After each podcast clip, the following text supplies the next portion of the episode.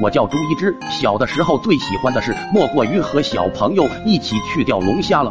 那时候附近的小河帮里总有钓不完的小龙虾，一根竹竿儿，一个塑料桶，然后在竹竿系上线头，绑上一块儿小猪肉，简简单单，不需要鱼钩就可以开始钓了。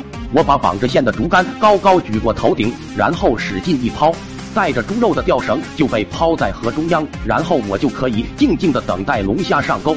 没过一会儿，水里开始冒起泡来，我感到有一股强大的力量把竹竿往下拉，我连忙用力往上拽，眼看着龙虾已经被拽出水面，结果这家伙钳子一松，扑通一声掉进水里逃跑了。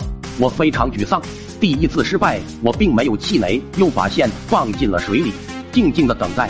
过了一会儿，旁边的狗蛋哇的一声尖叫了起来，一下子钓起了两个龙虾，一次就来个双响炮。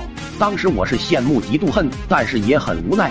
没过一会儿，我发现龙虾又在拽我的竹竿，我赶紧起竿，可能是我太急躁了，龙虾又一次松开钳子掉进水里。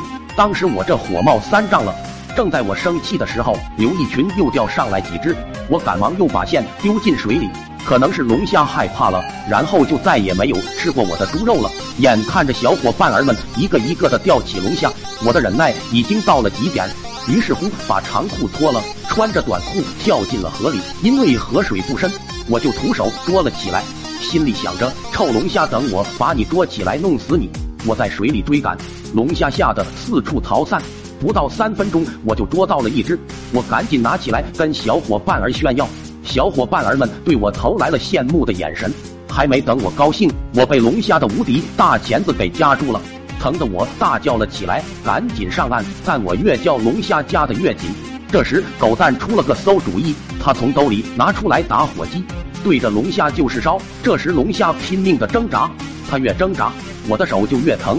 为了活命，龙虾自己断开了手臂逃走了，但是它的钳子还牢牢的夹着我的手指。这个结果大家都没有想到。